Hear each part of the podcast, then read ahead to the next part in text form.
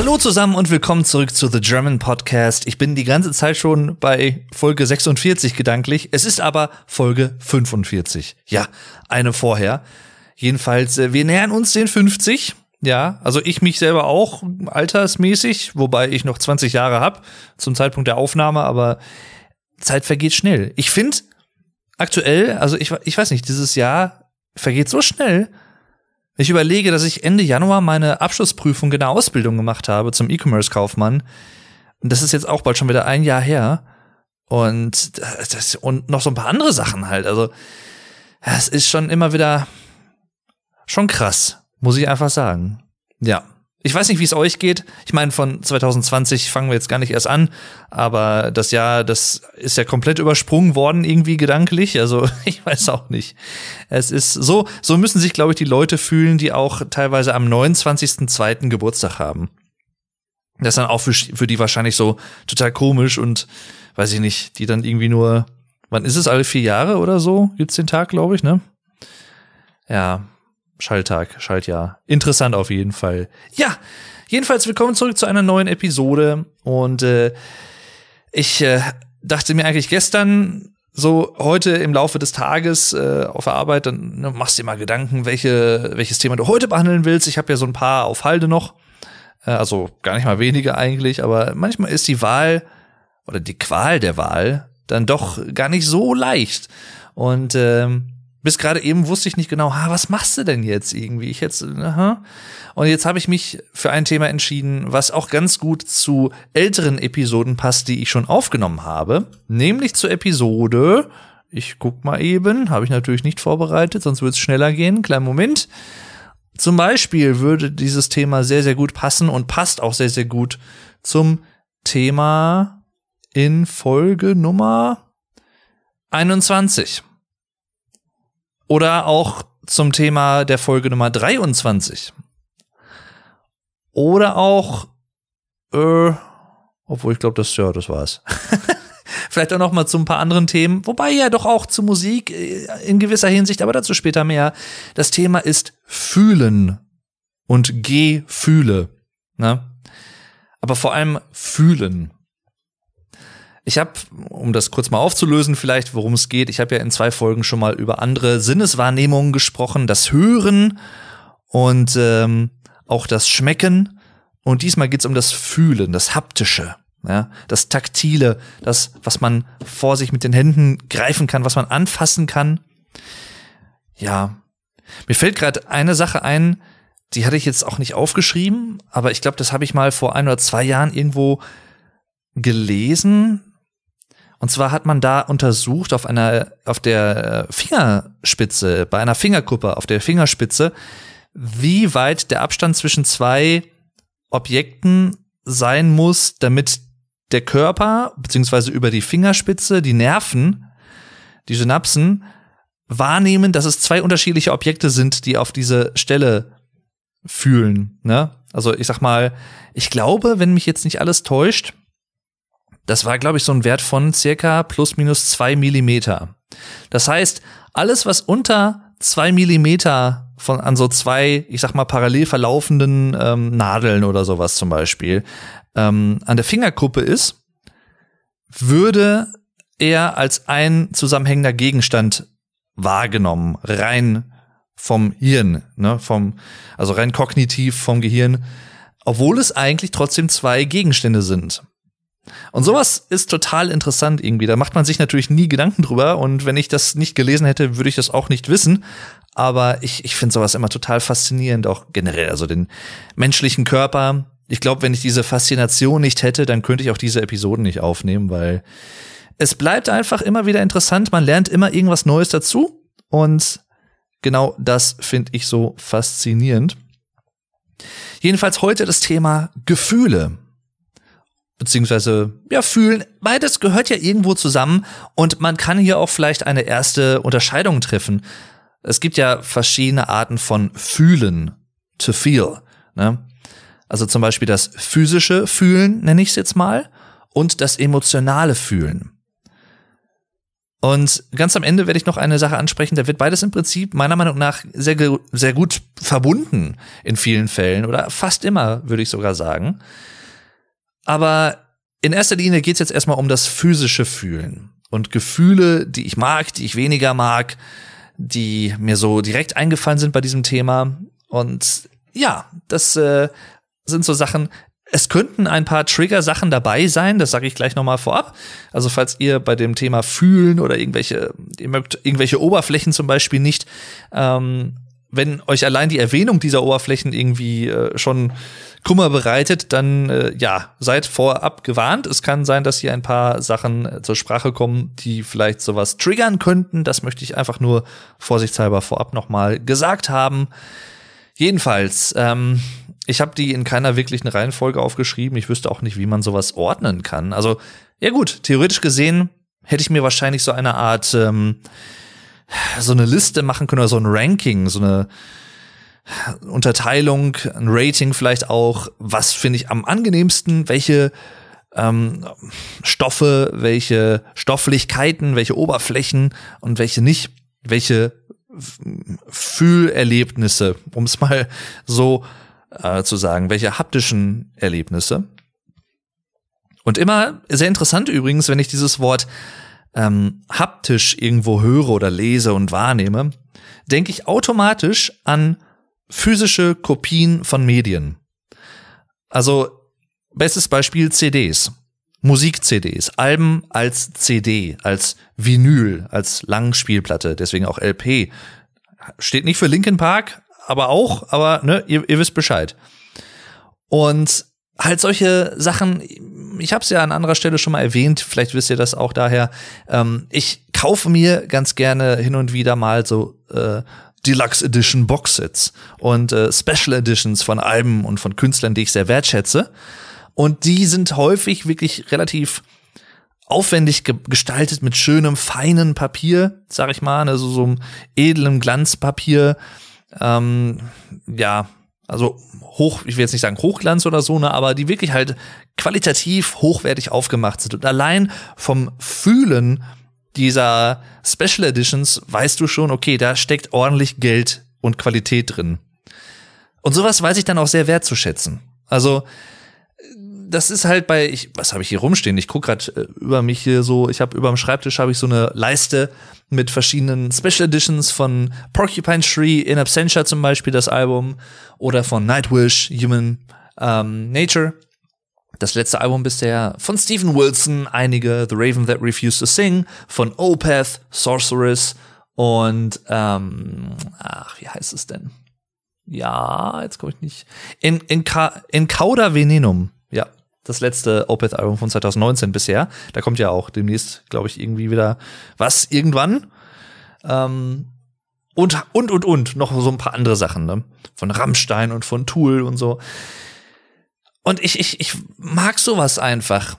Und das ist wirklich sehr interessant, weil man dadurch aus auch von einer kognitiven Komponente sprechen kann, wenn es um solche Sachen geht. Also zumindest bei mir persönlich, ich weiß nicht, wie es euch geht, falls ihr da draußen, es gibt ja so zwei Fraktionen, würde ich fast sagen, ähm, Leute, die auch lieber physische Sachen haben, physische Versionen von Gegenständen, von, von, von Dingen, von Videospielen zum Beispiel, die man sich ins Regal stellen kann. Und es gibt Leute, denen ist das komplett egal.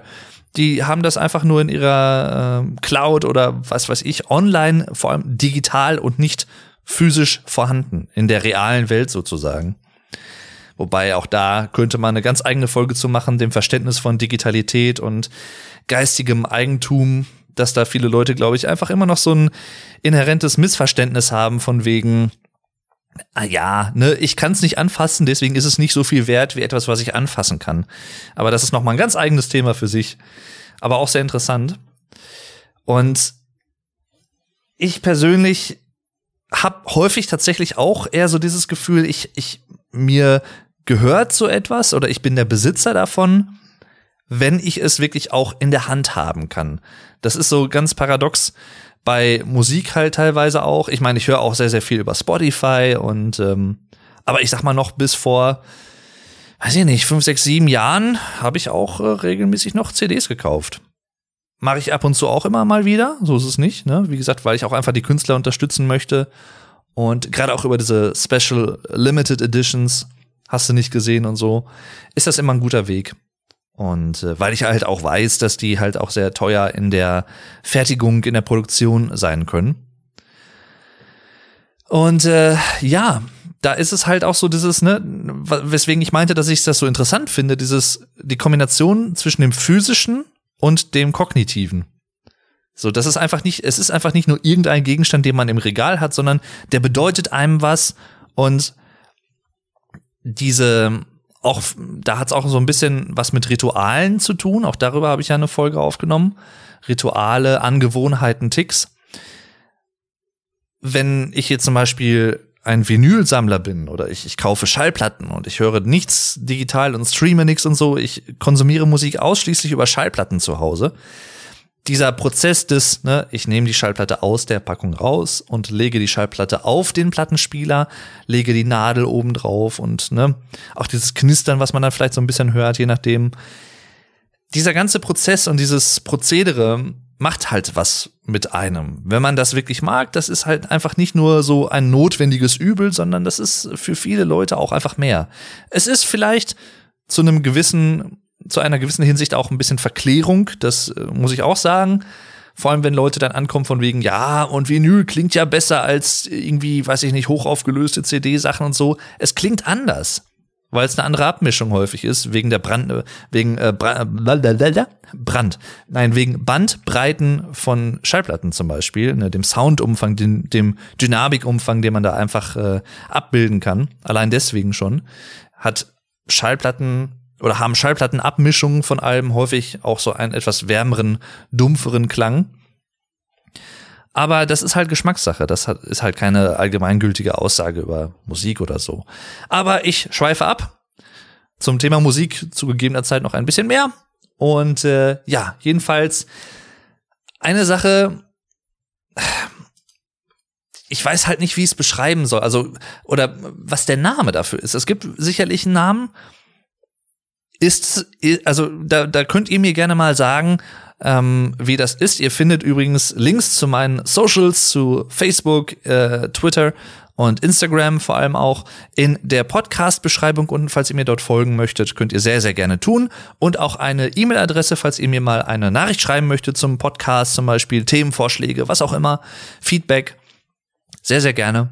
Ähm, lade ich euch herzlich gerne zu ein. Und äh, ja, jedenfalls Ihr habt ja vielleicht schon mal von dem Begriff Gefrierbrand gehört. Zumindest die Deutschen, die das hier hören oder die, die äh, deutschsprachigen Leute, die haben diesen Begriff sicherlich schon mal gehört. Ich weiß nicht, ob das, was ich jetzt sage, ob das darunter fällt oder ob das noch mal was anderes ist. Das weiß ich halt nicht. Ich hätte es vorher nachgucken können, habe ich jetzt nicht gemacht. Jedenfalls ähm, ich persönlich habe mir vor boah, zwei, drei Monaten habe ich mir mal so Eiswürfelformen gekauft aus Gummi. Und äh, da kann man so kleine wabenförmige Eiswürfel mit erstellen. Oh, richtig praktisch, richtig gut. Super Investition. Und äh, ihr kennt, äh, ich kennt wahrscheinlich jeder. Dann ihr habt euch ein Getränk zubereitet, hat's in ein Glas geschüttet. Das mache ich jetzt auch mal eben kurz. Obwohl ich keine äh, Eiswürfel gerade hier habe, aber egal. Ja, jetzt gleich geht's sofort weiter. Keine Sorge, jeder von euch, der die letzte Folge gehört hat, weiß, was jetzt kommt, nämlich meine Empfehlung des Tages in Sachen Musik. Ein Song, den ich euch ans Herz legen möchte, der auch sehr gut zum Thema passt tatsächlich, und zwar Story of My Dream von Riverside. Eine polnische Progressive Rock, Art Rock Band, die sehr, sehr viele schöne melodische Songs macht und äh, die wirklich einfach schön klingen, wie ich finde persönlich. Die haben, glaube ich, keinen Song, der mir nicht gefällt tatsächlich, was eine Band erstmal schaffen muss. Ich bin da auch nicht gerade anspruchslos. Und äh, ich möchte euch diesen Song einfach an, ans Herz legen, weil er zum Beispiel auch einer ist, also der Song, das Lied, äh, einer der Songs, die mich auch äh, emotional irgendwie packen von den Harmonien vor allem, aber auch von den Melodien, der Gesangsmelodie im Chorus zum Beispiel, die Art der oder die Wahl der Akkorde letztendlich. Es ist ein neuer Song. Bei Riverside ist es so, dass der Bass eine sehr, sehr prominente Rolle im Klangbild hat. Das liegt daran, dass Mario Studa, das ist der Sänger und äh, Mastermind von äh, Riverside, dass der halt nicht nur Sänger ist, sondern auch Bassist gleichzeitig. Und das hört man auch. Sehr, sehr bassgetriebene Musik, sehr rhythmische Musik auch zum Teil. Also, heutiger Musiktipp von mir, Story of My Dream von Riverside. Ihr findet einen Link zum Song wie immer in der Folgenbeschreibung. Viel Spaß beim Hören, ich hoffe, euch gefällt er auch, falls ihr auf sowas steht. Auch falls ihr zum Beispiel nichts mit Progressive Rock im, in erster Linie anfangen könnt, hört euch den Song trotzdem mal an. Ist nicht zu frickelig, nicht zu abgefahren, aber trotzdem einfach clever gemacht, wie ich finde. Jeder Ton sitzt einfach, muss man sagen. Und äh, ja, einfach schön. Riverside, generell eine geile Band. Hört sie euch gerne an macht ihr nichts mit verkehrt. Falls ihr melodischen Rock und Metal mögt, dann seid ihr da genau richtig. Danke fürs Zuhören bis hierhin und jetzt geht's weiter mit der Folge. Bis denn. Ihr greift halt zur Gefriertruhe und möchtet halt, ich sag mal so zwei, drei Eiswürfel in dieses Glas, in dieses Getränk geben. So, so gut, so schön.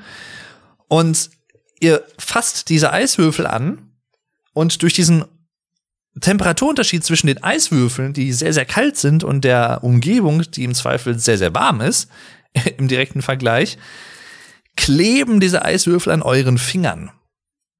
Und ach, das ist so ein komisches Gefühl. Ich weiß nicht, ob das Gef ja, ich weiß nicht, ob das wirklich Gefrierbrand ist oder wie gesagt, ich habe keine Ahnung.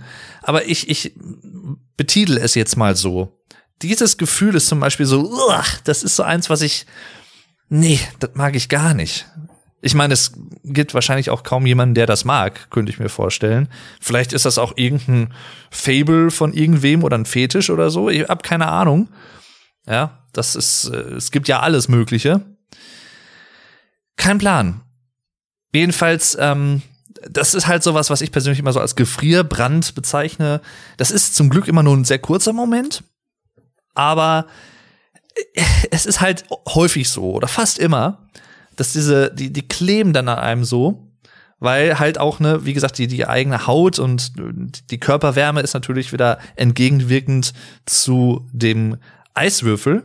Und äh, ja, dann klebt das so aneinander. Und ach, ne. Nicht meins, nicht meins. Das ist zum Beispiel sowas. Also, das nehme ich dann immer wieder in Kauf. Das ist ja auch sowas, ne? So, so unangenehme Sachen die man aber in Kauf nimmt, weil sie vielleicht nur kurz dauern und weil sie auch dann zu einem einer etwas schöneren Sache führen. Ich sag mal sowas wie Zahnarztbesuch zum Beispiel auch äh, im Zweifel oder Arztbesuch teilweise. Ne? Ähm, oder halt auch Impfbesuch. Ne? Lasst euch impfen, liebe Leute, sei an dieser Stelle mal gesagt, auch damit ich meinem äh, Vorbildscharakter als Podcaster hier oder keine Ahnung irgendwie als Typ als Mensch in der Öffentlichkeit, denn das bin ich ja letztendlich auch durch diesen Podcast, äh, in dem ich dem auch mal gerecht geworden bin. Lasst euch impfen, ne? Und äh, ja, bleibt vernünftig und äh, seid kritisch, aber ähm, reflektiert euer Handeln und eure Meinung zu Sachen regelmäßig. So und aber das führt jetzt zu weit. Egal. Äh, ich könnte jetzt auch, da könnte ich auch noch stundenlang drüber reden. Und äh, das lasse ich jetzt aber lieber mal. Ähm, jedenfalls, äh, ja, genau. Das ist so, uh, ne. Was ich tatsächlich aber ganz gerne mag, ist zum Beispiel, wenn es wirklich heiß ist im Sommer und du hast so einen Eiswürfel und legst den auf die Zunge. Das ist total angenehm. Kann ich übrigens äh, allen empfehlen, ist ein guter Tipp. Na, das könnt ihr sehr, sehr gerne mal machen. Das äh, hilft nämlich ungemein tatsächlich. Dann etwas, was ich sag mal für, für viele Leute gefühlsmäßig so das Gegenteil davon ist, nämlich Hitze empfinden.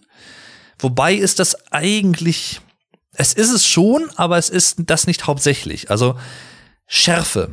Ich habe ja in einer Folge, wie gesagt, schon mal über ähm, Schmecken gesprochen, ne, über Geschmacksempfindungen sozusagen. Und da habe ich ja auch schon mal erwähnt, was ich jetzt auch noch mal kurz erwähnen werde. Schärfe ist ja kein Geschmacksempfinden per Definition. Schärfe ist ein Schmerzempfinden. Das heißt, wenn sich etwas scharf anfühlt, beziehungsweise wenn etwas scharf schmeckt, dann wird euch warm, aber es ist ein Schmerzempfinden. Es ist, wie gesagt, es ist kein inhärentes, kein eigentliches Geschmacksempfinden in dem Sinne, wie etwas ist bitter, etwas ist sauer oder etwas ist süß zum Beispiel. Oder etwas ist Umami. Ich kann mir immer nicht vorstellen, was Umami oder wie, wie das schmeckt. Bei anderen Sachen ja, aber Ne, es gibt ja, glaube ich, fünf Geschmackssinne sind es, glaube ich, oder sechs. Äh, und Umami ist ja sowas Herzhaftes, glaube ich. Also ja, ich, ich, ich kann es mir in etwa vorstellen, aber das ist so die Geschmacksrichtung, wo ich es mir am wenigsten vorstellen kann, tatsächlich. Ach ja, egal. Ähm, jedenfalls Schärfe. Ich persönlich mag es, also ich mag dieses Schärfeempfinden tatsächlich sehr gerne bei Speisen zum Beispiel. Ich, ich wenn es um Senf geht zum Beispiel, ja, immer wenn ich mir Senf kaufe, ist das scharfer Senf. Kein mittelscharfer Senf oder kein süßer Senf oder keine Ahnung, scharfer Senf. Was auch noch sehr, sehr cool ist, ist äh, Dijon-Senf. Der ist auch so, so, ja, relativ scharf, sag ich mal, aber nicht allzu krass. Trotzdem sehr, sehr lecker. Hat einen sehr eigenen Geschmack. Aber das ist zum Beispiel sowas, ich da, nee, also mittelscharfer Senf ist mir irgendwie zu lasch. Ich brauche da was Scharfes. Oder wenn ich mir zum Beispiel Salat zubereite oder irgendwelche besonderen Speisen esse, wo sich das anbietet, ich tue dann ganz gern auch so mal zwei, drei, vier Tropfen Tabasco da rein. In den Salat zum Beispiel. So als besondere Würze letztendlich, ne? Und ich mag das total. Mir wird natürlich wird mir dann auch immer warm und sowas alles. Und äh, teilweise gibt's halt auch so Momente, wenn ich zum Beispiel irgendwie was esse mit Senf und habe etwas zu viel scharfen Senf genommen oder Wasabi zum Beispiel. Ne? Mag ich auch total gerne. Und das ist so, wenn ihr mit der Zunge mal oben, das heißt so viel, da, das ist euer Gaumen. Äh, ja, das ist euer Gaumen. Und wenn da zum Beispiel irgendwie was Scharfes drankommt und für kurze Zeit auch dran bleibt für ein paar Sekunden, das merkt man sehr stark zum Teil. Vor allem je weiter man nach hinten zum Rachen kommt, finde ich auch beim, beim Zäpfchen, ähm, Gaumenzäpfchen. Und ja, das ist so, manchmal kann man es übertreiben und ich finde dann, ich, ich, auch das ist schwierig, ich finde es schwierig zu beschreiben. So körperliche Empfinden finde ich immer schwierig in Worte zu fassen, damit alle nachvollziehen können, was man meint. Aber ihr kennt das wahrscheinlich, wenn, wenn ihr wirklich was etwas sehr, sehr Scharfes esst. Für euch vielleicht auch etwas zu Scharfes gefühlt. Im wahrsten Sinne des Wortes gefühlt. Und euch überkommt für einen ganz kurzen Moment so ein total krasser, so, so, so, so, so, so, so ein Schmerzempfinden, wie so, so ein etwas schlägt über ganz kurz. Aber das ist nur für ein, zwei Sekunden da und dann ist es wieder weg.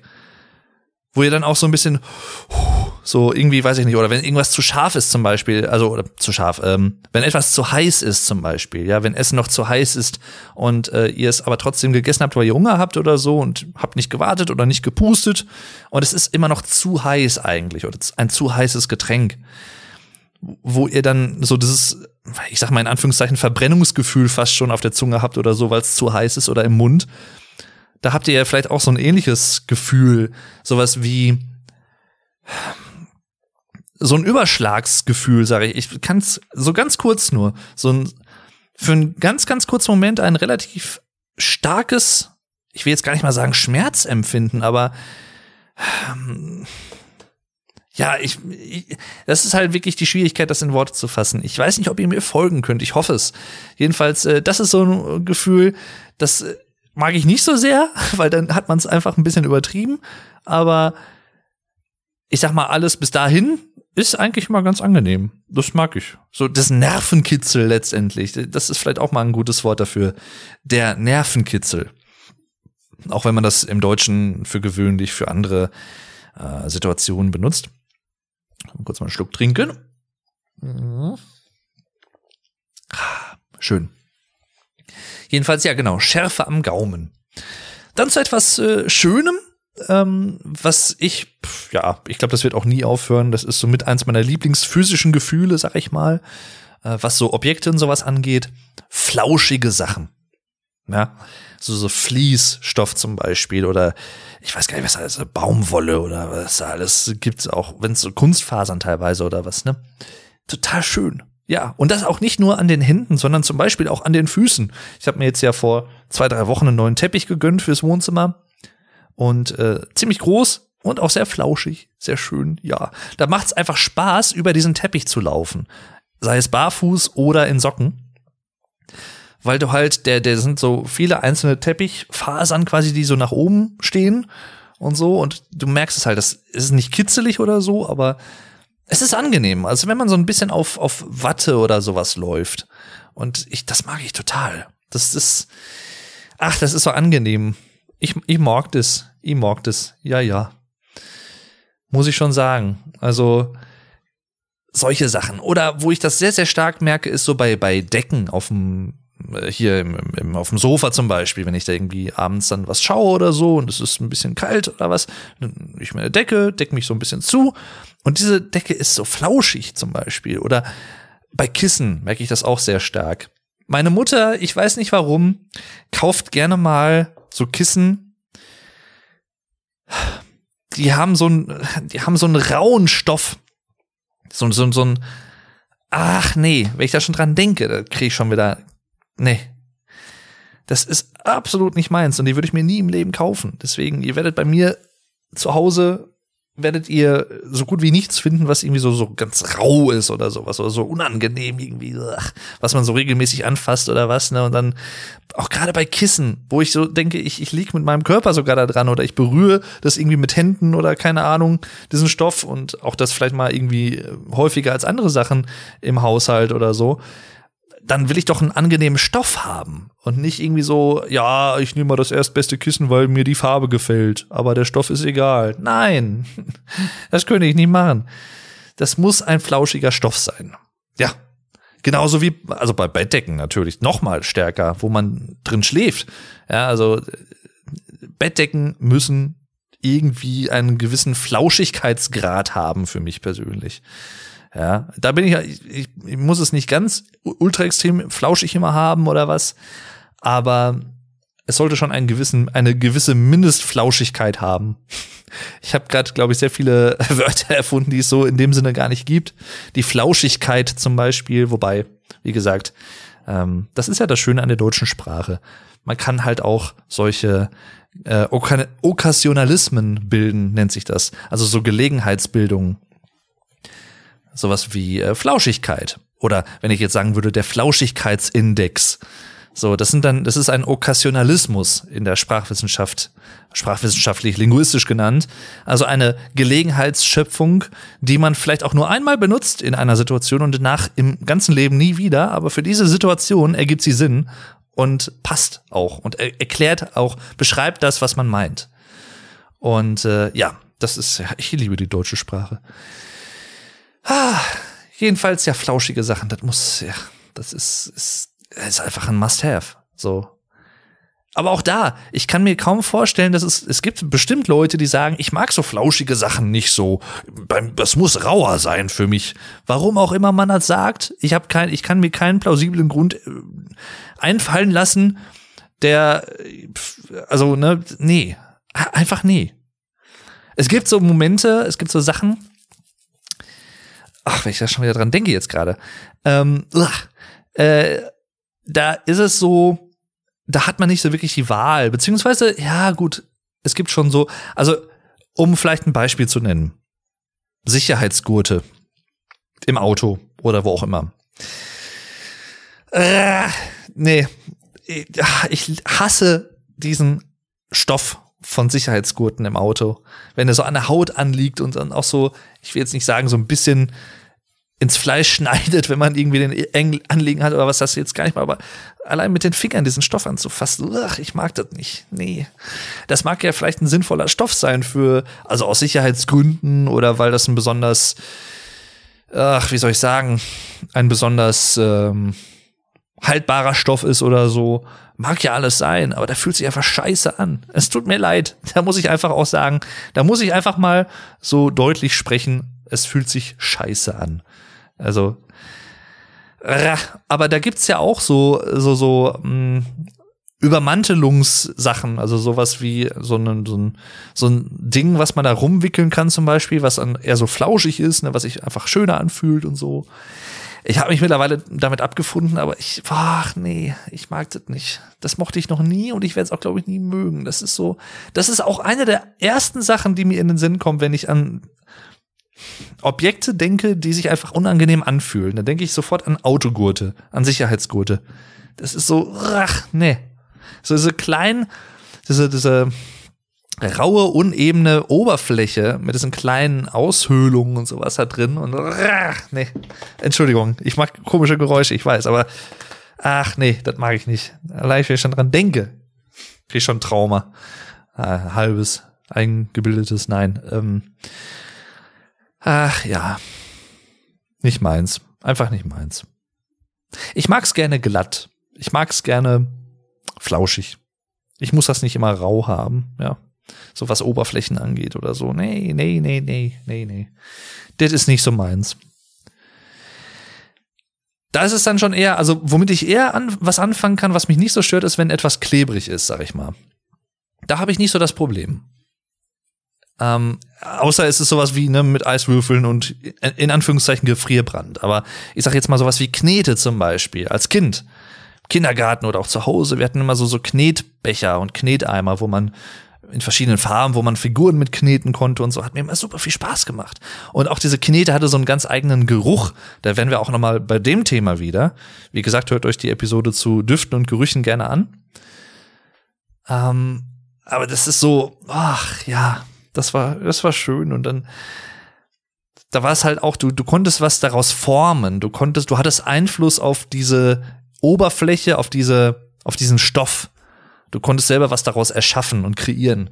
Das ist, war halt auch nochmal so ein Aspekt dabei, der mich natürlich immer sehr interessiert hat. Aber allein auch dieses Gefühl von Knete und dann auch so eine Knetkugelform zum Beispiel mit dieser ähm, kreisrunden Bewegung der Hände zum Beispiel oder was. Oder wenn man selber, ich sag mal, sowas wie Frikadellen zum Beispiel macht oder so, die man so ein bisschen rund dreht, zum sowas halt, ne?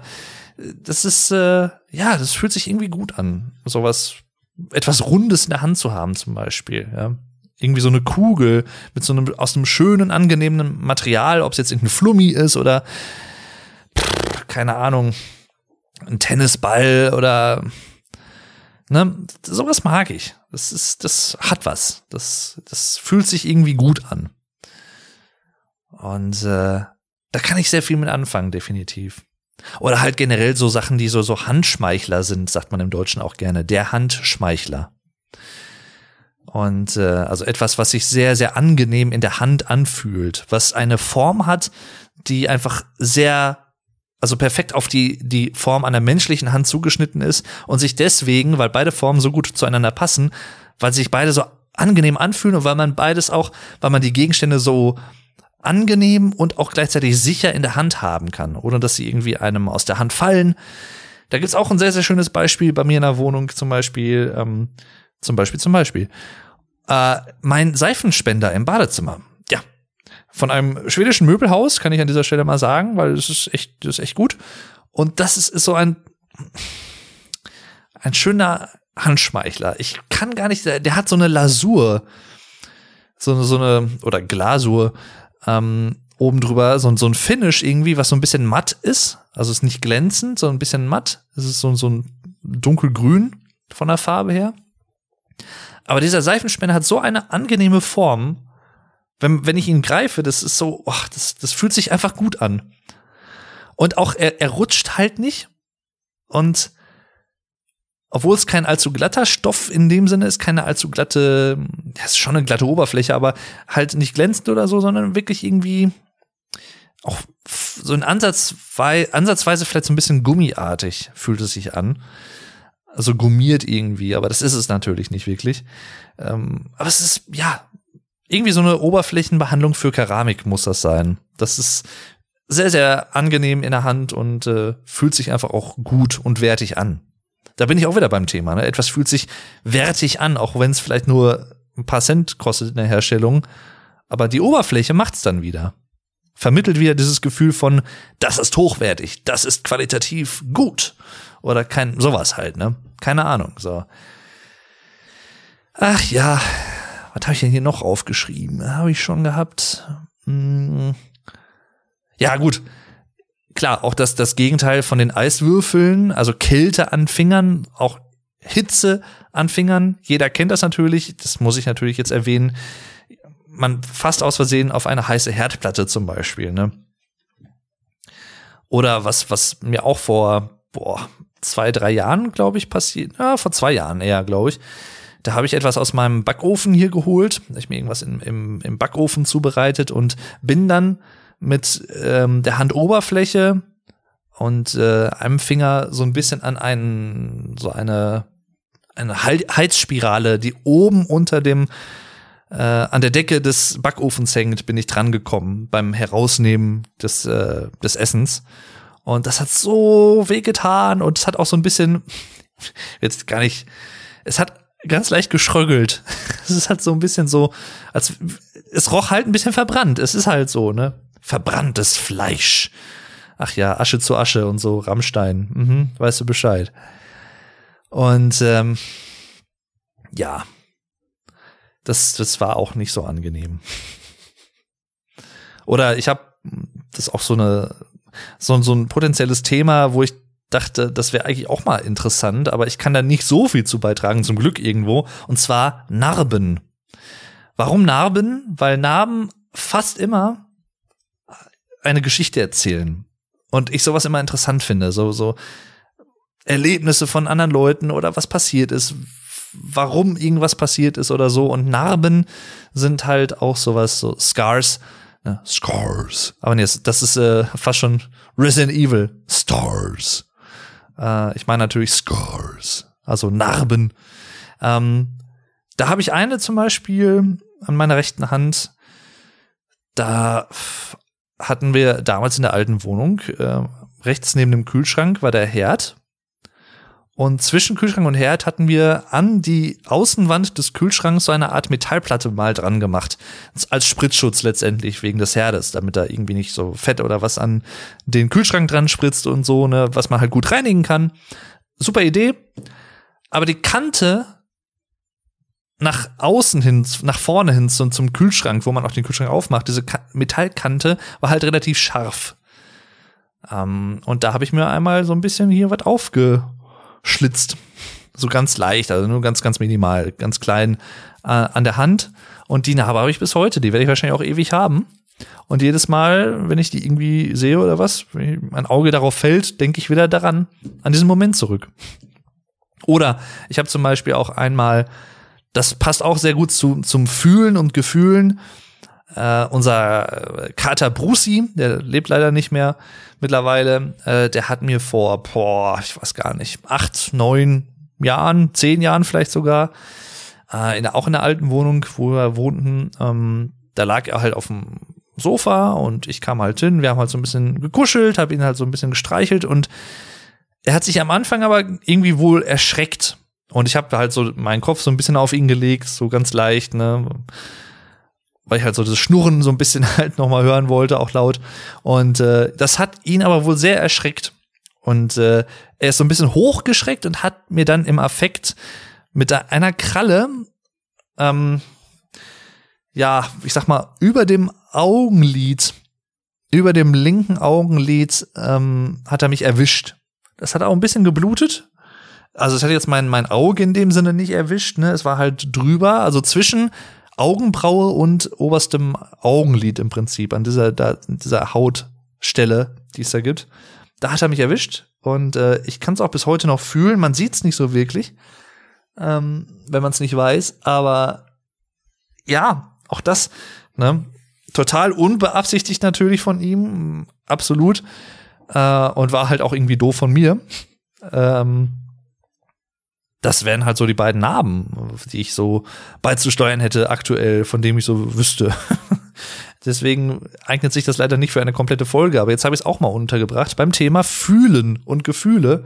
Und irgendwo Schmerzempfinden gehört ja auch dazu. Ne? Deswegen hat sich das vielleicht gerade ganz gut angeboten. Äh, ich habe ja gesagt, wie gesagt, da könnten ein paar Trigger-Momente vielleicht dabei sein. Ich habe keine Ahnung, wie ihr das empfindet. Äh, ich bin da relativ hart gesotten, deswegen, äh, aber ich wollte es halt nur gesagt haben im Vorfeld. Ach ja. Ne? Aber ich finde auch da, das ist sehr interessant, dass verschiedene Menschen ein verschiedenartig ausgeprägtes Wärme- und Kälteempfinden haben. Also sowas wie, wenn ihr euch einen Tee zubereitet, ich mache mir abends immer ganz gerne mal so, so, einen heißen Tee mit Ingwer oder so oder mit Zitrone ne, und mit Honig. Sehr, sehr gesund, sehr, sehr lecker. Empfehle ich sehr gerne weiter. Und ähm, auch da, ne, das ist, wenn man etwas zu früh trinkt, weil man schon Bock hat, aber der Tee ist noch zu heiß, ein Tacken. So dieser, dieser über, dieser Kälte- oder wärmetechnische Übergang zwischen etwas ist zu heiß und etwas ist heiß. Aber halt erträglich und angenehm. Nicht lauwarm, sondern wirklich heiß.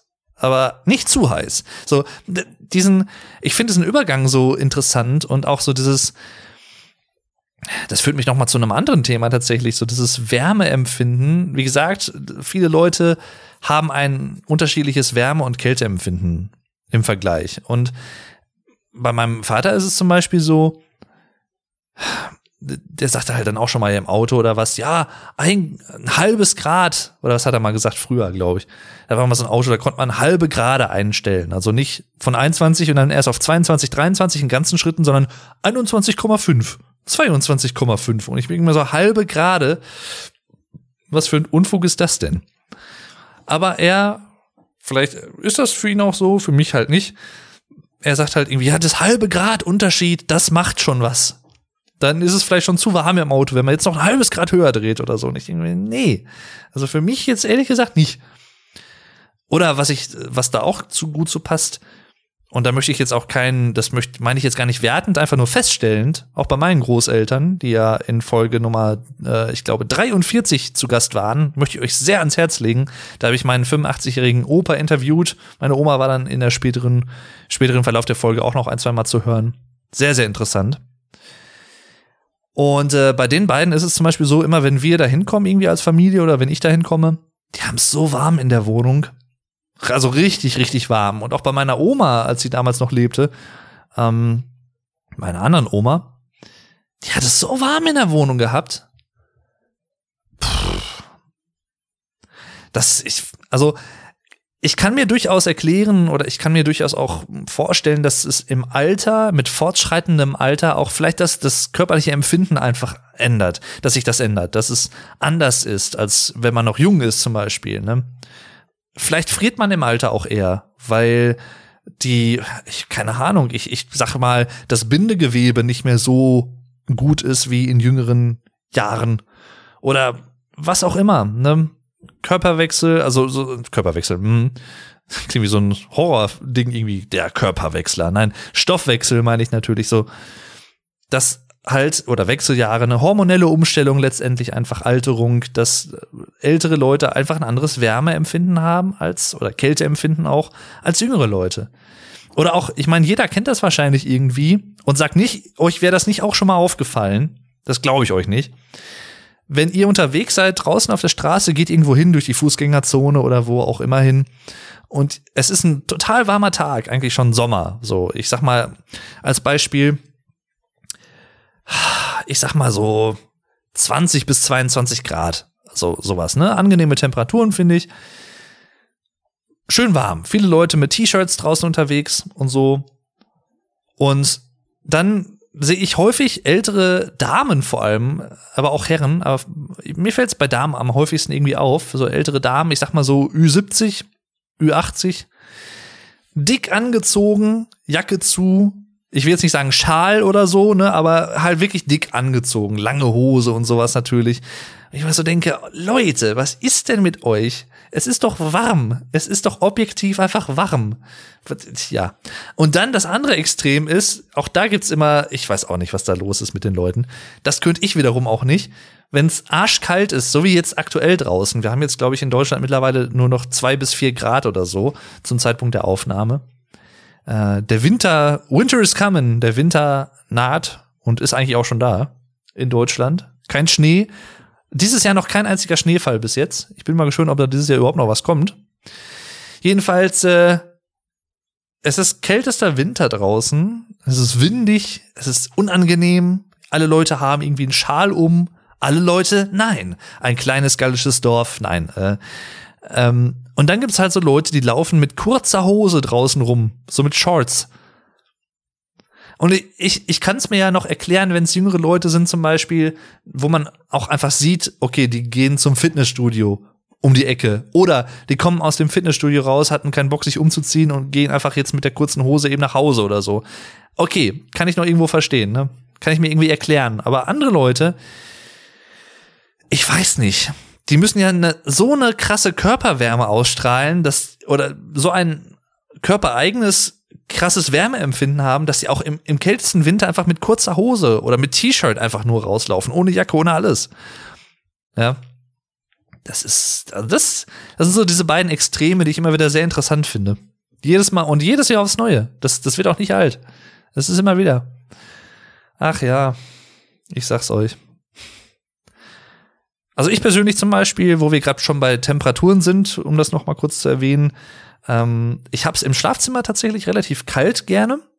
Nicht zu kalt, aber relativ kalt. Ich sag mal so, man sagt ja, plus minus 18 Grad ist am optimalsten für den, für einen gesunden Schlaf. Ist nicht zu warm, nicht zu kalt. Ich mag es nicht, wenn es zu warm ist. Da werde ich auch häufig dann auch schon mal, oder habe ich einen etwas unruhigeren Schlaf.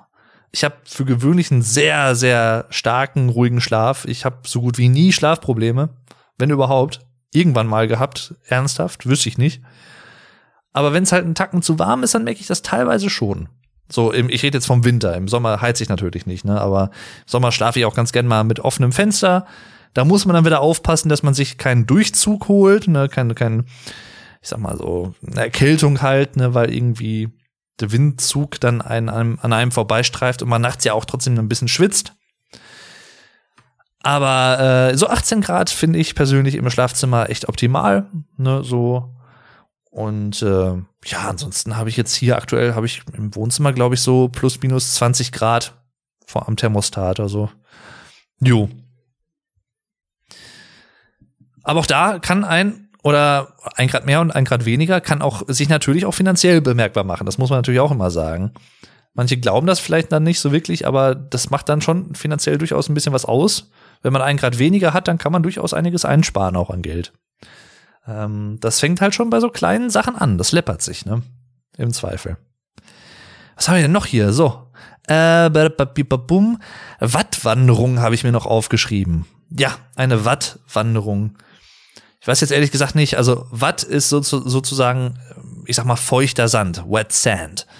Ne, so am, am Strand, an der Nordsee zum Beispiel oder an der Ostsee gibt's das häufig. Ich war noch nicht an der Ostsee, ich war bisher nur an der Nordsee mehrfach im Leben und äh, dort haben wir als Familie immer ganz gern so Wattwanderungen gemacht. Wenn Ebbe war und keine Flut. Natürlich, ne? Erklärt sich ja von selbst. Und äh, das halt auch mit äh, Barfuß. Und das ist, das ist ein sehr, sehr angenehmes Gefühl. Das ist so in Ansätzen vergleichbar mit Barfuß über einen Teppich laufen zum Beispiel. Oder über eine Decke irgendwo oder was. Das ist so, oder halt generell, es muss gar nicht mal nasser Sand sein, einfach nur Sand. In Sand laufen. Ist ein sehr angenehmes Gefühl, finde ich. Aber gerade auch Wattwanderungen, sehr angenehm für die Füße. Man stampft halt so ein bisschen rein und dadurch, dass es halt nass ist, sackt man auch so ganz, ganz leicht rein. Aber nicht zu stark oder so, sondern das ist halt einfach, man kann da angenehm drauf laufen. Ich habe als Kind trotzdem tatsächlich am Anfang, glaube ich, so, so ein bisschen Angst gehabt. Ich habe dann immer an so ein Moor gedacht wo man halt dann komplett drin versinkt oder so Treibsand halt, ne, sowas in der Richtung. Wobei, interessanter Fun Fact übrigens, Trivia, man kann nicht komplett in Treibsand versinken. Das funktioniert gar nicht. Du kannst maximal, glaube ich, bis zur Körperhäl Körperhälfte drin versinken. Das war's dann aber auch. Du kannst nicht komplett, also ne, senkrecht jetzt sag ich mal. Du kannst nicht komplett im Treibsand versinken, das geht physikalisch nicht. Allein dadurch, weil du dich halt dann irgendwann nicht mehr so bewegen kannst und so keine große Bewegung mehr da bist, wenn zu viel von dir schon eingesackt ist vom Körper. Und äh, ja, das hängt halt auch so ein bisschen mit Luftmolekülen zwischen den, den, den Gesteinsmolekülen, was ja Sand letztendlich ist. Sand ist ja ne, Gestein. Auch interessant übrigens, wenn man sich das einfach mal vor Augen führt, dass viele Sandkörner an Stränden heutzutage erstens teilweise Millionen von Jahren alt sind und wir laufen einfach da drauf, als wenn es nichts wäre. Und zweitens, dass viele Sandkörner und viele Strände auch einfach einen weiten Weg hinter sich haben. Also dass sowas wie, jeder hat vielleicht schon mal auch was, in Deutschland haben wir das manchmal zum Beispiel, relativ selten, aber es gibt auch Sandstürme. So, wo man dann sagt, okay, die warme Luft der Sahara kommt zum Beispiel her, im Sommer hört man das häufiger schon mal hier, finde ich die warme Luft der Sahara kommt und äh, bringt halt auch so ein, so ein bisschen so Sandpartikel mit, trägt sie durch die Luft bis zum Beispiel nach Deutschland auch zum Teil. Und wir laufen hier teilweise an Stränden oder wo auch immer dann auch durch Sand, der vielleicht vorher irgendwo in Ägypten war oder in, irgendwo aus Afrika kommt, sonst woher. Ne? Total interessant, wenn man sich das einfach mal vor Augen führt. Ne? Aber ja.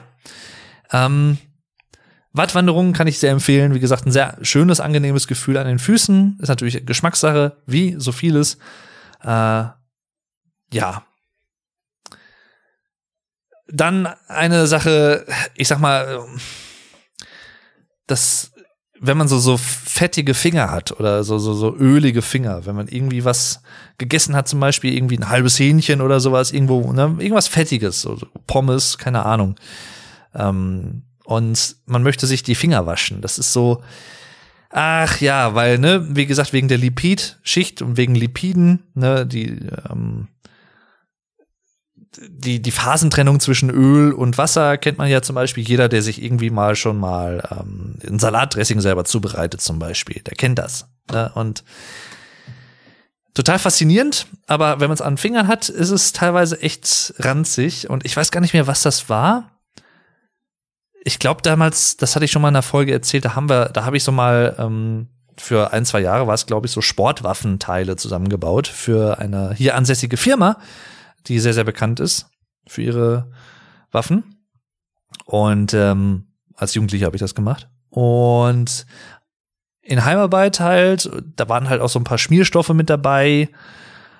Und da habe ich echt teilweise Probleme gehabt, das richtig von den Fingern abzubekommen. Da musste ich halt Kernseife benutzen. Also so richtig so, so, so, ich sag mal, schmirgelige Seife. Auch, oh, das ist auch sowas. Oh, das hätte ich nicht sagen dürfen. Schmirgelpapier. Ich hasse den, ich hasse es, Schmirgel, Schmirgelpapier anzufassen. Das ist so ein widerwärtiges Gefühl. Ich, boah, das ist, das ist, glaube ich, sogar noch ein Tacken krasser für mich als Autogurte teilweise. Schmirgelpapier. Ich musste es noch nicht so häufig in meinem Leben anfassen, zum Glück. Ich habe auch selber noch nie irgendwas geschmirgelt, hab's auch nicht vor. Ach, nee, das pff, Kindheitstrauma Awakening. Vietnam-Flashbacks. Nein, es ist wirklich so. Es ist, ach, es ist einfach nur eklig. Nee, nee, nee, ich sag's euch.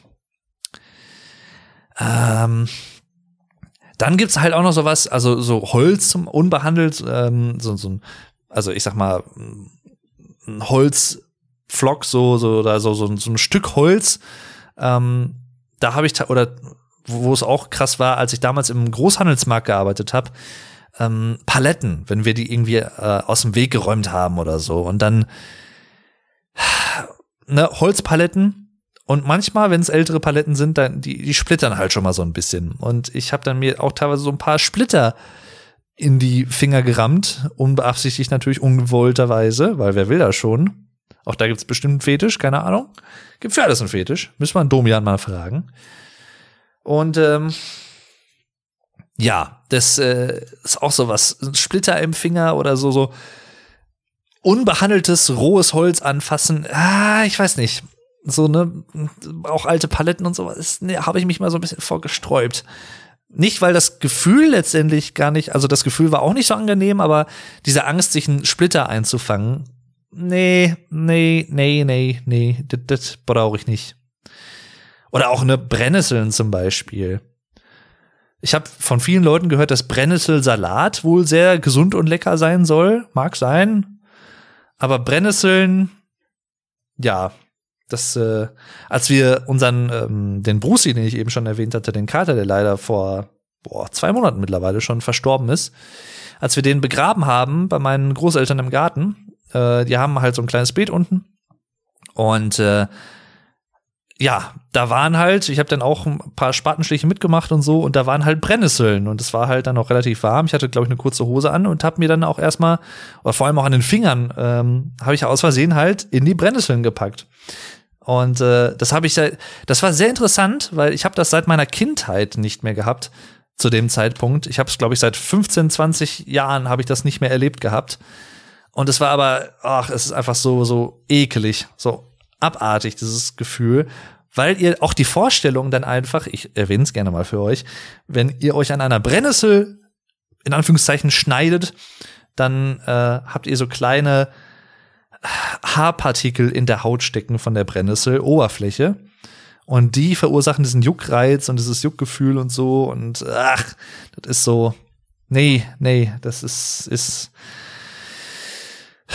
Aber wie gesagt, Brennnessel soll ja, ne, soll ja gesund sein an sich, wenn man es isst. Also, oder der Trick ist natürlich auch, ne, das sind ja die äußeren Sachen. Wenn man eine Brennnessel, glaub, oben und unten am, am Blatt anfasst, dann hat man keine Probleme. Aber die, der äußere Rand ist das Problem. Ja, ja, ja.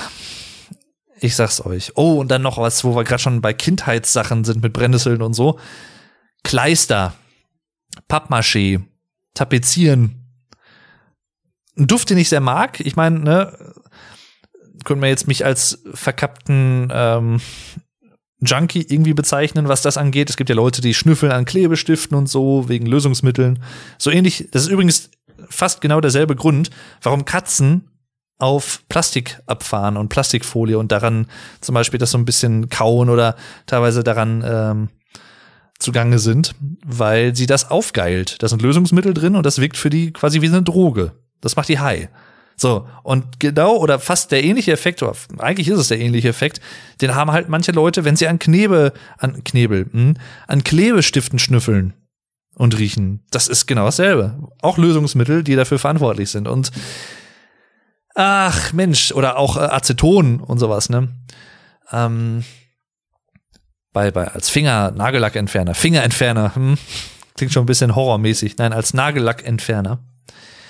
Oder halt, wie gesagt, auch beim Tapezieren, Kleister, Tapetenkleister und äh, sowas. Wir haben als Kinder damals im Kindergarten in Deutschland, äh, haben wir sehr, sehr gerne auch Sachen gebastelt. Hat immer sehr viel Spaß gemacht und häufig auch mit Pappmaché. Also im Prinzip Papier zusammengeknäult mit Tapetenkleister war es, glaube ich, tatsächlich, oder so Bastelkleister. Und dann haben wir zum Beispiel ein, ähm, einen Ballon aufgeblasen und haben halt den dann zusammengeknetet, äh, zusammenge zusammengeknotet unten, zusammengeknetet. Und ähm, haben halt zum Beispiel die Oberfläche des aufgeblasenen Ballons dann zugekleistert und dann irgendwann halt dem, die Luft aus dem Ballon rausgelassen. Dann hatten, hatten wir halt nur noch diese Silhouette des Ballons quasi. Ja, und der Ballon war halt aber nicht mehr da drin. Und äh, da haben wir halt verschiedene Formen und Figuren draus gebastelt und so und immer halt mit Pappmaché und äh, Kleister. Und auch da dieses klebrige Gefühl, das mochte ich irgendwie. Da hatte ich jetzt nicht so das Problem mit. Also da kann man wirklich mal so sehen, viel lieber irgendwas Klebriges als irgendwas Raues bei mir, würde ich so sagen. Spontan, ja. Gibt sicherlich auch Ausnahmen. Zum Beispiel vielleicht auch sowas wie Sekundenkleber, wobei da auch wieder so eine psychische Komponente, glaube ich, mit reinspielt bei mir auch so ein bisschen, wo ich mir so denke, ah, schnell abwaschen, weil sonst klebt irgendwas wirklich zusammen. Ich weiß nicht, ob wirklich dann, ich sag jetzt mal im, im, Ernstfall, Finger zusammenkleben würden und man würde sie nicht ohne weiteres auseinanderkriegen oder so. Ich habe keine Ahnung. Ich will es auch nicht ausprobieren. Aber, ne, ja. Oder auch damals, vor allem in der alten Wohnung, wo wir wohnten, wo wir noch eine Badewanne hatten. Ich möchte ja ganz gern wieder eine haben. In meiner jetzigen habe ich leider keine äh, wenn ich gebadet habe. Aber immer so 20, 30 Minuten habe ich meistens gebadet, manchmal vielleicht auch 40 Minuten. Und äh, jeder kennt das, wenn man seine Finger oder auch Füße ne, zu lang irgendwie, oder was heißt zu lang, aber lange im Wasser hat, dann werden die so ein bisschen schrumpelig. Schrumpelige Finger. Ist auch ein schönes deutsches Adjektiv. Schrumpelig. Ich, was sagt man denn dazu auf Englisch? Ich weiß gar nicht. Kann ich mal direkt nachgucken. Schrumpelig. Shrink, Shrinking, aber ja, Schrumpfen ist das ja eher Shrinking. Ähm, to shrink. Shrinky, nein, ähm, warte mal. Schrumpelig. Shabby. Shaky. Scrumptious.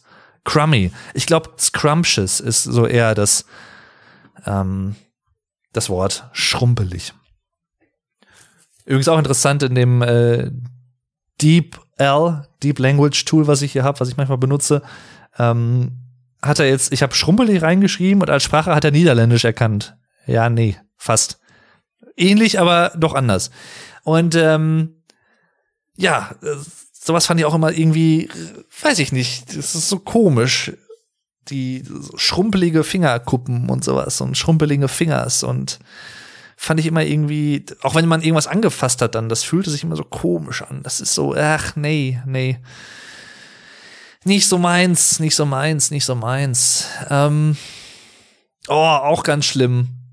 Auch da Vietnam-Flashbacks von meiner Studienzeit vor allem, als ich äh, einkaufen war immer und habe mir so Sixpacks von, von Wasser oder sowas, von Mineralwasser und keine Ahnung, Cola oder irgendw irgendwelchen Getränken geholt im Supermarkt. Immer so Sixpacks, anderthalb Liter Flaschen, glaube ich, und die waren halt immer so zusammen in so einem Plastikbehältnis, sag ich mal. Ähm, und oben war halt so ein Plastikhenkel, den man greifen konnte. Und der hat sich teilweise so in die Finger reingeschnitten, fast schon, und vor allem auch wenn es warm war, ist auch immer super gewesen. Dann hat man teilweise an den Fingern einfach die Farbe, Abfärbungen von diesem Plastikhenkel gehabt.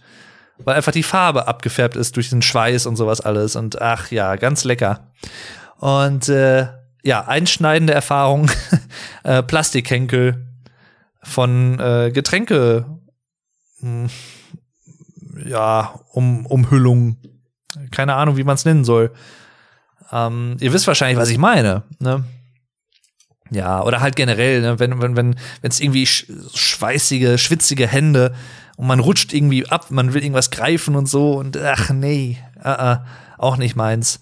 Und da, ne, auch so ähnlich wie fettige Hände. Ne? Und man will irgendwas öffnen, man isst irgendwas am Essen, man hat fettige Hände, hat jetzt gerade kein Tuch zum ähm, in der Nähe, was man greifen kann, um sich die Hände kurz irgendwie abzuwischen. Und man will sich irgendwie zum Beispiel etwas zu trinken einschenken und greift sich eine Flasche und will die aufdrehen und man rutscht immer ab. Das habe ich auch manchmal, wenn ich irgendwie was koche oder was zubereite und dann weiß ich nicht, je nachdem, ich habe irgendwas vorher zubereitet und habe dann so einen so so so eine mm, ja, so ein, so ein Speisenfix in so einer Tüte zum Beispiel oder irgendeine Zutat in der Tüte, die ich öffnen will, aufreißen will. Und ich kriege diese Tüte einfach nicht aufgerissen, weil meine Finger zu fettig sind. Ach, das ah, das ärgert mich immer so. Oder auch bei so anderen Sachen halt, ne? Das ist so, ach nee. Das muss doch nicht sein. Aber was will man machen? Was willst du tun? Was willst du tun? Ach ja, kleiner Anspielung an alle älteren Leute, 90s Kids und so, Anfänge von YouTube in Deutschland, ne? Ihr wisst, wer es, ist. Ähm, oder habe ich noch was aufgeschrieben? Dornwarzen. Ja, Warzen. Dornwarzen äh, wünsche ich niemandem. Ich habe keine Feinde, von denen ich wüsste, aber selbst wenn ich welche hätte, ich würde denen keine Dornwarzen wünschen. Ich hatte als Kind Dornwarzen, da ähm, die muss ich mir irgendwo im Schwimmunterricht, glaube ich, geholt haben oder so damals. Oder irgendwo, keine Ahnung, im Hallenbad irgendwas. Ähm, ich möchte jetzt nicht ins Detail gehen, wie die entfernt wurden. Es war auf jeden Fall nicht angenehm. Aber allein dieses Gefühl von Dornwarzen, du, du, ne, also immer wenn du auftrittst, im Prinzip fühlt es sich an, als wenn du in irgendwie einen Heftzweck reintrittst oder in einen Nagel. Was mir übrigens auch passiert ist vor drei Jahren. Im Frühling, Sommer 2018, als die Wohnung meiner Oma renoviert wurde, nachdem sie gestorben war, für meine Eltern haben wir halt auch so die, die, die Fußleisten von den Wänden halt abgemacht, weil die halt auch ewig alt waren und so. Und äh, ich habe irgendwie mal nicht aufgepasst und eine Fußleiste lag irgendwie blöd und ich bin halt volles Karacho in diese Fußleiste reingetreten mit einem Nagel, der nach oben stand. Das war nicht angenehm. Ich habe mir meinen Schuh kaputt gemacht und ja, war nicht so geil. Kann ich euch nicht empfehlen. Zero out of ten, IGN und so. Nicht, nicht nachmachen, Kinder. Liebe Kinder nicht nachmachen. Ja, und Dornwarzen fühlen sich im Prinzip so ein bisschen so ähnlich an. Nur halt noch an mehreren Stellen, nicht nur an einer meistens. Nicht cool. Unter den Füßen halt, ne? Wie gesagt, ich habe es wahrscheinlich eben kurz schon erwähnt. Wenn nicht, dann jetzt noch mal Dornwarzen unter den Füßen. Oder es gibt ja auch Warzen an Händen zum Beispiel teilweise. Ist auch nicht so ganz lecker.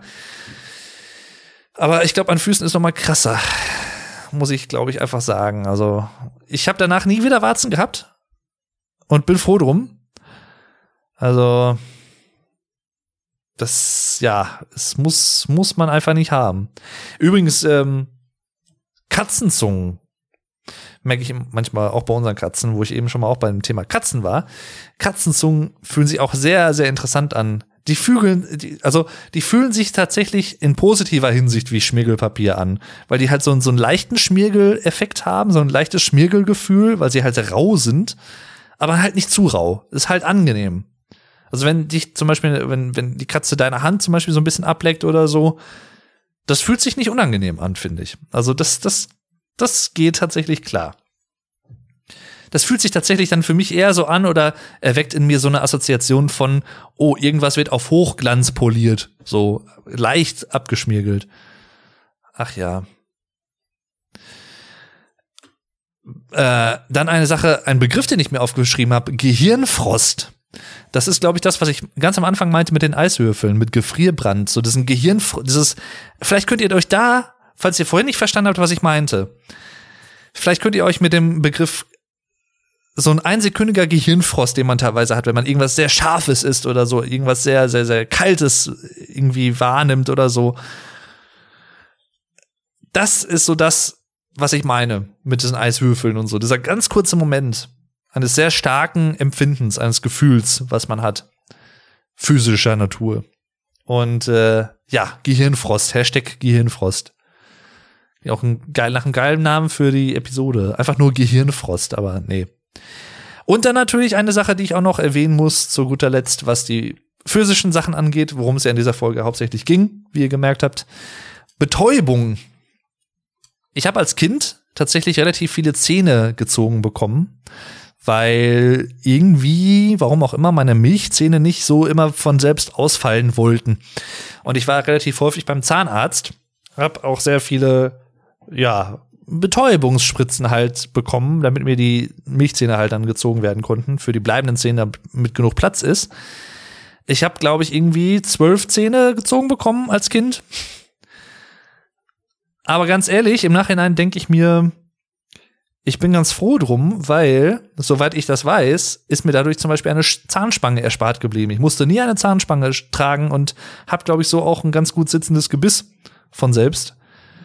Und äh, dementsprechend bin ich den Zahnärzten von damals, oder dem Zahnarzt vor allem, äh, auch sehr dankbar dafür, dass er das gemacht hat. Es war nicht immer angenehm. Und auch da mit den Dornwarzen, sowohl bei den Dornwarzen als auch bei den Zähnen, diese Betäubungsspritzen, dieses Gefühl der Taubheit eines Körperteils. Ach nee. Oder auch, ne, teilweise wenn man, ich sag mal, im Deutschen sagt man zum Beispiel, mein, mein Bein ist eingeschlafen oder so, wenn man irgendwie lange Zeit in derselben Situ Position gesessen hat und der Blutfluss, die Zirkulation des Blutes in dem Körperteil ein bisschen gestört ist oder so, denn das ist letztendlich genau das. Der Blutfluss ist ein bisschen unterbrochen ähm, und nicht gleichmäßig, dann hat man so ein, so ein, so ein Taubheitsgefühl in äh, Körperteilen teilweise. Ihr kennt das wahrscheinlich, kennt wahrscheinlich jeder. Und ähm, ja, das ist so, es fühlt sich irgendwie komisch an. Ne? Oder auch wenn man irgendwie auf einer, auf der Hand drauf liegt beim Schlafen oder was und dreht sich dann irgendwann auf die andere Seite und hat lange Zeit auf dieser einen Seite gelegen, dann ist die Hand vielleicht auch manchmal für einen kurzen Moment noch so ein bisschen taub, sag ich mal. Und dann dieses Gefühl, das ist auch, ach, da bin ich so ambivalent irgendwie. Dieses Gefühl, wenn dann wieder das Blut gleichmäßig in diese Körperteile strömt und fließt, dann hat man so ein, in der Hand zum Beispiel dann auch so, so ein Kribbeln. Auch das kann ich sehr, sehr schwierig beschreiben, als wenn so tausende von Neuronen und so, so Nervenenden irgendwie gleichzeitig so feuern würden und Signale an das Gehirn senden von wegen, hier, ich, ich lebe noch, ich bin wieder da und Feuerwerk in deiner Hand. Und, ne, ihr kennt das wahrscheinlich auch alle, das Gefühl. Es ist, wie gesagt, immer schwierig, das in Worte zu fassen, aber das ist immer sehr interessant, finde ich das ist Kribbelgefühl dann auch. Also, oder halt natürlich auch, das habe ich auch in einer Folge mit Träumen, ich glaube Folge Nummer 16 war das, habe ich das, glaube ich, auch schon mal angesprochen, diese, dieses Gefühl des Fallens im Traum und dieses Zusammenzuckens vom Körper dann und man wacht dann kurz auf. Auch sehr unangenehm, natürlich. Einfach weil die Körperstarre halt physisch noch nicht vollständig ausgebildet ist zu dem Zeitpunkt dann, wenn sowas passiert. Und dadurch kommt dann so ein Gefühl zustande, dass man so zusammenzuckt automatisch. Das steckt im Prinzip dahinter. Also rein physikalischer Grund oder physisch in, in erster Linie. Ähm, ja. Dann noch etwas, genau, zu guter Letzt, ein, also ein, ein Gefühl der Emotionalität, ein, das emotionale Fühlen möchte ich natürlich auch noch kurz erwähnen. Und das habe ich vor allem, wenn ich Musik höre das kommt jetzt nicht als Überraschung für euch, wenn ihr mich schon länger verfolgt über diesen Podcast oder über den Vlog Dave Kanal, wo ich anderen Leuten ja etwas Deutsch beibringe auf Englisch, aber auch für Deutsche vielleicht sehr interessant, weil ich manchmal über Sprichwörter auch spreche, woher die kommen oder einfach so ne, Sprache ein bisschen unterhaltsam erkläre und auch über kulturelle Sachen manchmal spreche, könnt ihr sehr gerne vor, äh, vorbeischauen, reinschauen. How to German Vlog Dave, so heißt der Kanal. Sucht einfach nach Vlog Dave, also einfach Vlog und der Name Dave zusammengeschrieben. Dann findet ihr mich auf YouTube. YouTube. Und äh, ja, jedenfalls, äh, ich, ich fühle sehr stark und intensiv emotional bei Musik zum Beispiel. Und ähm, abgesehen von anderen, äh, wie soll ich das mal ausdrücken, körperlichen Gefühlen, die man manchmal in gewissen Situationen hat, fühle ich sehr, sehr stark emotional positiv, ähm, vor allem bei Musik, wenn ich Musik höre. Und das ist so krass. Ich, also ich, ich glaube, ich bin, ich ticke da ein bisschen anders als wahrscheinlich, ich sag mal in Anführungszeichen normale Leute, was das angeht, die vielleicht auch mal von irgendwie einem Song ergriffen sind oder so. Aber bei mir ist das relativ regelmäßig so, fast täglich. Je nachdem, was ich höre, so bestimmte Akkordwechsel sind es vor allem, bestimmte Harmonien und Melodien, die mich einfach total irgendwie packen innerlich. So, ich kann das gar nicht beschreiben. Manche erwecken in mir ein Gefühl von Freude, manche von Trauer, manche von Melancholie, vor allem auch viel ähm, Nostalgie, aber auch Vorfreude auf die Zukunft. Äh, ne, es ist, da gibt's halt so verschiedenste emotionale Facetten wie, was Musik in mir auslösen kann. Und das auch in Kombination mit physischer, mit physischen Gefühlen, nämlich der Gänsehaut. Und das ist das, was ich ganz am Anfang der Folge meinte und schon mal kurz angerissen hatte, mit einer der Verbeck, der, der, der, der Verbeckten, äh, der perfekten Symbiose und Ergänzung zwischen physischen Gefühlen und emotionalen Gefühlen. Das, ganz ehrlich, das ist für mich Gänsehaut. Weil in fast allen Fällen, an die ich so spontan denken kann, löst etwas Emotionales oder ja, doch eigentlich schon. Etwas Emotionales eine Gänsehaut aus. Selbst wenn ihr zum Beispiel irgendwas fühlt, einen Stoff, den ihr unangenehm findet und euch kribbelt am Rücken, ja, ihr, ihr habt eine Gänsehaut. Goose Skin. Literally speaking. Also, ne, rein direkt übersetzt ähm, dann ist es natürlich das Empfinden, das physische des Stoffes, aber es ist meiner Meinung nach auch vor allem das Gefühl, was ihr damit verbindet, dass dieser Stoff unangenehm ist, also etwas Unangenehmes, etwas ugh, Abstoßendes, Ekeliges, ja. Und genau das erweckt dann in euch diese körperliche Reaktion wiederum von der Gänsehaut. So meine Theorie. Und also es sind sowohl Gefühle als auch, also Emotionen im Sinne von Gefühle, als auch ähm, physische Gefühle. Und bei Musik kommt beides halt für mich so krass wie keine andere Kunstform und kaum irgendwas anderes zusammen. Ich fühle Musik, Musik wirklich sehr, sehr tief und sehr bewusst und sehr eindrucksvoll. Persönlich. So, und ich mag das auch total. Also ich ist nichts, wo ich jetzt sage, boah, nee, bitte nicht. Ich mag das. Ich lasse mich da auch gerne drauf ein. Ich bei manchen Songs habe ich auch im Kopf, wenn der Song läuft, so eine Art so Bilder im Kopf und Assoziationen von Orten, von von von Farben. Ich will jetzt nicht sagen, dass es Synästhesie ist, ne, aber trotzdem sehr interessant und ähm, ja. Und das ist halt gute Musik macht das bei mir. Ähm, die kann mich dann aufheitern zum Beispiel. Es ist bei mir aber tatsächlich auch so, dass melancholische Musik mich auch teilweise aufheitert. Ähm, zumindest, ähm, wenn ich mal irgendwie nicht so einen guten Tag habe, was relativ selten ist, toi toi toi, aber wenn ich mal so einen Tag habe und höre irgendwas Melancholisches durch Zufall oder so, ähm, dann heitert mich das trotzdem irgendwie auf, weil es mich nicht nur ablenkt, sondern weil es dann auch irgendwie sowas ist von wegen, ja, dadurch, dass jemand anderes einen melancholischen Song gemacht hat, ich sage jetzt mal im übertriebenen Sinne, weiß ich für mich selber halt auch unterbewusst, okay, du bist nicht alleine mit deiner Situation und es gibt einfach nur mal Tage, die hat jeder, wo man sich einfach nicht so gut fühlt oder wo es nicht so läuft. So, und das ist nicht schlimm. Du bist nicht allein. Das ist so diese Message, diese der die Ausdrucksform von Kunst letztendlich auch von Musik zum Beispiel, von solchen Sachen. Ne? Du bist nicht allein und es geht nicht nur dir so.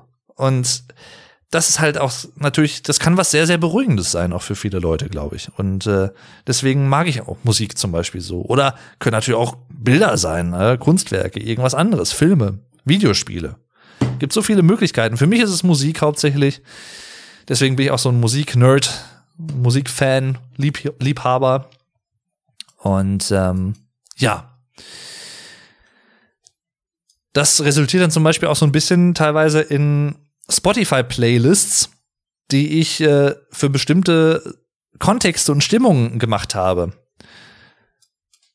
Also es gibt zum Beispiel ein paar Playlists, ich, ich kann mal kurz vorlesen. Es gibt eine, die heißt ähm, Disturbing Songs slash Dissonant Tunes von mir. Ich heiße übrigens auf äh, Spotify Dave Durden, falls ihr mir da folgen möchtet oder so, könnt ihr es gerne natürlich tun.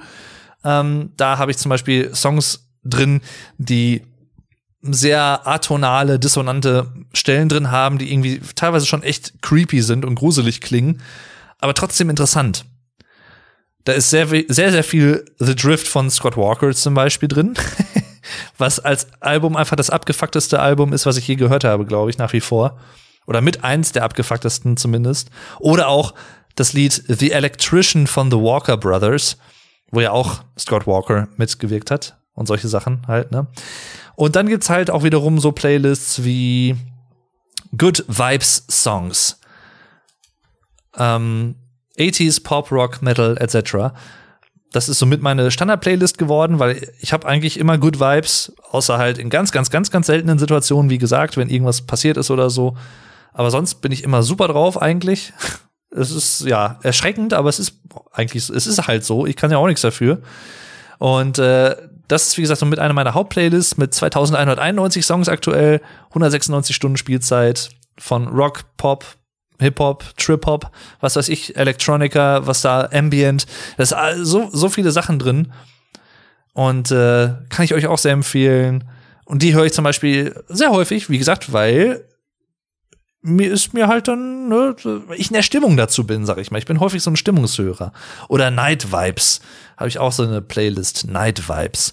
So Songs, relativ viel auch elektronisch, sag ich mal, die so eine nächtliche Atmosphäre hab, das äh, die haben. Das ist so eine Playlist, die die habe ich mit dem Hintergedanken gemacht, wenn ich mal abends mit dem Auto unterwegs bin oder so. Ähm, die mal würde ich dann dran machen.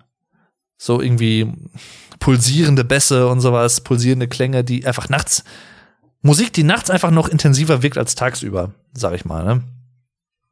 Also, sehr, sehr gutes Beispiel für mich persönlich ist Potions von Pussifer. Eine Band von Maynard James Keenan, dem Sänger von Tool. Ähm, der hat ein Lied namens Potions gemacht. Und äh, die Band heißt Pussifer. Sehr, sehr cool. Da hat auch Trent Reznor von den Nine Inch Nails übrigens mitgewirkt ursprünglich mitgeschrieben und äh, solche Sachen halt, ne? Sowas. Oder ich habe auch eine Playlist zu guter Letzt, äh, Rainy Days slash Moody Songs. So, so, das sind halt wirklich so viel Opeth auch drin und so. Oder Massive Attack Teardrop zum Beispiel ist ein sehr, sehr gutes Beispiel. Ähm, so melancholische Songs, sag ich mal. Songs, die zu einem Regnen, einem regnerischen Tag einfach gut passen. Der Himmel ist grau, bisschen düster vielleicht auch. Alles, du siehst, wenn du rausguckst, siehst du nur Regen, ähm, so eine düstere, verhangene Atmosphäre irgendwie draußen. Und dazu passt diese Musik zum Beispiel sehr gut. So, und solche Sachen, ne? Und auch da spielt halt auch dieses Gefühl, oder die, diese Gefühle, die ich von der äußeren Wahrnehmung der Umwelt habe, in Kombination mit der Musik spielt halt so eine gute Rolle und versetzt mich halt auch in so eine Lage, wo ich mir so denke, ich höre das jetzt gerne, bin zum Glück drin im Trocknen, aber irgendwie passt das gut. Das ist eine gute Ergänzung zur Realität, sag ich mal. Diese musikalische Untermalung in dem Fall. Ja. Ich glaube, das wär's im Großen und Ganzen zum Thema Fühlen und Gefühle. Wie gesagt, hauptsächlich äh, physikalische Gefühle jetzt dabei gewesen. Aber das sind halt auch so die, die mir als erstes so eingefallen sind. Und ja, ansonsten kann ich einfach nur sagen, ich bin ein sehr empathischer Mensch. Ich äh, fühle relativ stark meistens. Bin auch relativ nah am Wasser gebaut, wenn es um traurige Filme oder irgendwas geht oder so und äh, kann mich sehr, sehr gut in andere Leute hineinversetzen, fühle auch immer mit den Leuten, was den Leuten im Zweifel auch hilft. Und ähm, ja, Punkt eigentlich. Ne? Das wäre fürs Erste alles. Ja, mit diesen Worten bedanke ich mich bei euch wieder fürs Zuhören. Ich hoffe, es hat euch gefallen und äh, war wieder ein sehr interessantes Thema, wie ich finde. Mag sowas immer so. Random Themen irgendwie vielleicht, die aber trotzdem einfach interessant sind, weil sich jeder irgendwie erstens nachvollziehen kann, nachempfinden kann, fühlen kann, hahaha, see what I did there. Zweitens aber trotzdem jeder auch anders erlebt. Das ist halt schon sehr interessant, finde ich. Das ist eine interessante Mischung. Jedenfalls danke fürs Zuhören. Bis zum nächsten Mal. Macht's gut und tschüss. Euer Dave.